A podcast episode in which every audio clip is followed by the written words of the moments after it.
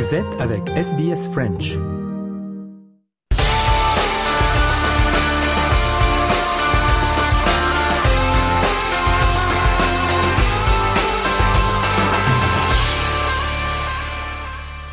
Le journal des sports de ce dimanche 26 février, on commence avec du football et en Ligue 1.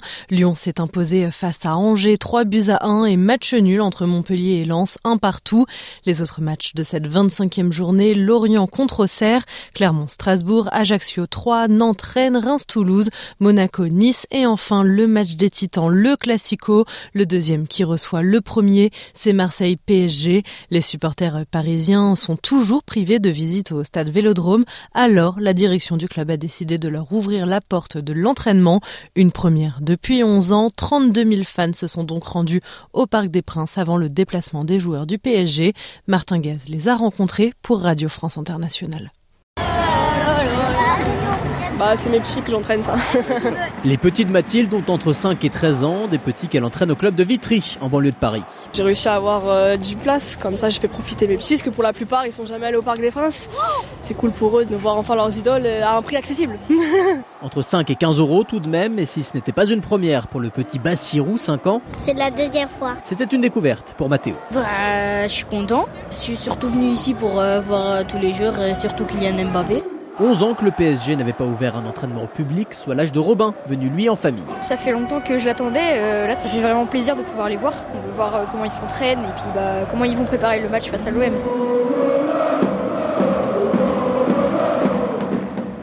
Des joueurs chauffés à blanc avant le classique par un public qui a répondu présent, malgré des résultats récents moroses, présent à l'image de Brice, grand habitué du parc, qui ne pouvait pas manquer ça. En 30 ans de stade, j'en ai connu des, des périodes euh, délicates, c'est pas ça qui va nous faire peur. On est devant, on est premier du championnat, on est qualifié en Ligue des Champions encore.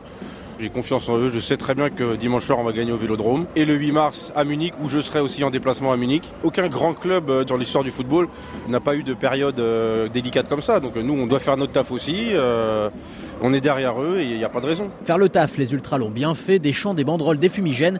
La grève des encouragements de la fin de saison dernière n'est pas d'actualité pour Iliane, jeune ultra parisien. Très belle ambiance pour un entraînement, c'était incroyable. Les ultras, ils ont mis le feu. Franchement, c'était sympa. Ça permet une réconciliation entre le club et les supporters. Ça remobilise euh, parce que là, on va pas se mentir, depuis la fin de la Coupe du Monde, c'est assez catastrophique. Catastrophique sur le terrain et inaccessible en dehors.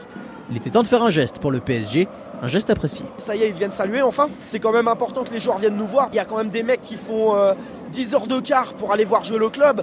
Être ultra, c'est un mode de vie. euh, tu donnes tout euh, corps et âme pour le club. Donc c'est bien parce que moi j'ai le souvenir de Marquinhos qui se taille euh, après la défaite à Monaco. Mais Marquinhos qui pour moi a fui ses, ses responsabilités de capitaine ce jour-là. Là en tout cas je suis content qu'il soit venu parler. Et voilà, Marquinhos, t'as le brassard, donc euh, honore-le s'il te plaît. C'est important que les joueurs ils aient cette reconnaissance. Des joueurs reconnaissants et l'entraîneur Christophe Galtier aussi. C'était le rassemblement d'une famille. À la fois, nos ultras ont été omniprésents et bruyants, mais autant il y avait aussi beaucoup de, de familles. euh, Pour l'entraîneur, il y a très peu de moments où on peut profiter. Et dans cet après-midi-là, j'ai énormément profité de l'ambiance euh, du stade. Profiter avant d'assumer des Parisiens très attendus face à l'OM. Pas le choix, dimanche, va falloir aller taper les Marseillais. Ils ont gagné une fois en, en 12 ans, ça y est, ils se sentent plus. euh, ils se croient au-dessus, va falloir les remettre à leur place, va falloir leur montrer qui c'est les boss de France. Et ce serait magnifique. Une opération séduction réussie avant l'opération Reconquête qui débute donc ce dimanche à Marseille. Coup d'envoi du Classico, 20h45 heure française, 6h45 du matin, heure de Melbourne. Et on en parlait dans le journal d'hier, les championnats européens, c'est aussi euh, la Liga en Espagne. Autre match scruté de près, Real Madrid contre Atlético de Madrid. Eh bien, pas de vainqueur dans ce derby madrilène. Les deux équipes se sont quittées dos à dos, score final un partout, malgré un Atlético réduit à 10 dans le dernier quart d'heure. Pierre Chaperon, RFI. À 10 suite à l'expulsion euh, de Correa pour un, coup de coude sur Rudiger euh, de, à la 64e minute de jeu. Décision euh, très sévère. Euh, L'Atletico, bien entendu, c'est pas mal plein à la fin du match. Euh, mais bon, ça n'a pas empêché donc l'Atletico d'ouvrir le score sur coup à la 78e. Euh, coup franc euh, sur la droite, frappé par euh, Griezmann, repris de la tête par l'Uruguayen Jiménez qui saute euh, au-dessus de tout le monde. Et donc un Real bah, dans la réaction qui a poussé sur un corner euh, sur la droite, frappé par euh, Modric.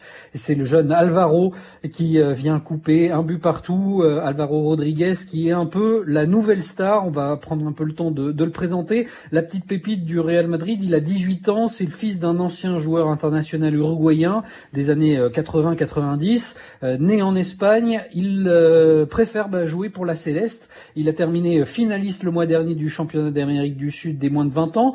Il a commencé son parcours à Gérone et puis il est venu au Real. Le Real n'a vécu une obligation, euh, c'est de gagner et espérer un faux pas du Barça et même tout au long de la saison jusqu'à peut-être rattraper le Barça. Là, ils perdent des points à domicile dans un match qui euh, n'a pas été bon jusqu'à donc cette 76e minute. Euh, c'était très difficile si vous aviez encore en tête le, fabuleux match contre Liverpool, un match 5 étoiles. Euh, là, il, donc ce soir, ils égarent des points chez eux, alors que le Barça bien, affronte euh, demain Almeria, à Almeria, Almeria qui est euh, ce soir, à l'heure où je vous parle, 19e au classement. Marc a dit ce soir que Jiménez, le buteur donc Cochoneros, donne presque la Liga au, au Barça. Écoutez Thibaut Courtois, forcément déçu au micro de nos confrères de Dazone. Je pense que c'était un match euh, très serré. Ils ont bien mieux débuté la seconde mi-temps. Et puis il y a eu l'expulsion. Nous avons un peu oublié de jouer, de sortir rapidement le ballon. Ils ont joué bas. C'était plus difficile de se trouver. Ensuite, quand vous jouez contre une équipe à 10, ce que vous ne pouvez pas faire, c'est offrir des fautes. C'est la seule menace qu'ils avaient.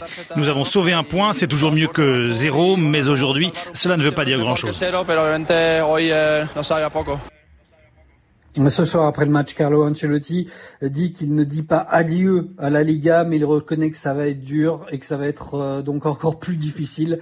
Euh, le, Real qui a euh, donc 7 points de retard sur le FC Barcelone. En rugby, victoire de l'Angleterre face au Pays de Galles, le 15 de la Rose a inscrit trois essais menant 20 à 10 au coup de sifflet final. Ce succès permet à l'Angleterre de rejoindre l'Écosse en deuxième place, l'Écosse qui affronte la France aujourd'hui. Un mot de tennis avec la victoire de Daniil Medvedev en finale de l'Open de Doha. Le numéro 8 du classement ATP a battu l'Écossais Andy Murray en 2-7, 6-4, 6-4. Après Rotterdam la semaine dernière, c'est le deuxième titre consécutif pour le Russe cette saison. On l'écoute. I started to find my rhythm. I started to play really good, serving better, moving better. Uh, you know, even today uh, it Andy to, to put the balls through me many times. And, uh, and question is. Uh, on notera tout de même hein, la très belle performance de Murray qui, après avoir fait belle allure à Melbourne, confirme son retour en forme. On termine avec un sacre quatrième titre de championne du monde pour Perrine Lafont qui vient de remporter l'or en ski de boss hier en Georgie. À seulement 24 ans, elle est également favorite pour l'épreuve en parallèle cet après-midi, un titre qui lui échappe depuis maintenant 4 ans. On écoute la joie, l'émotion de Perrine Lafont. Moi, j'arrive pas à le croire. C'était tellement dur, mais tellement dur depuis ce début de saison, après cette saison des Jeux. Enfin, combien de fois je me suis dit, je vais arrêter parce que j'en peux plus. Puis comme quoi, il faut jamais rien lâcher parce que bah, bah ça paye quoi au bout d'un moment. C'est des stratégies de course qui sont difficiles à, à mettre en place et surtout des décisions à prendre parce que bah là, il y avait ce choix du dispute mute, ça dépendait de la concurrence. Mais au final, mes plus deux grosses plus adversaires, bah, elles n'ont pas tenu. Donc euh, là, ça a été juste d'envoyer tout avec un run plus simple et ça m'a permis de me libérer en ski et, et du coup d'envoyer beaucoup plus. Et voilà, le ski, ça paye. Et, et ouais, c'est. c'est tellement beaucoup d'efforts aussi parce que revenir après, après les Jeux l'année dernière, ça a été tellement dur.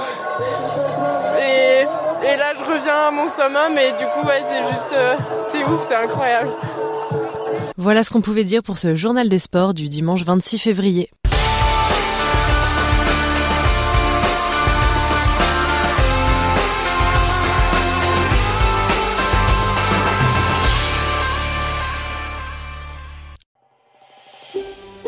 Vous voulez entendre d'autres rubriques comme celle-ci?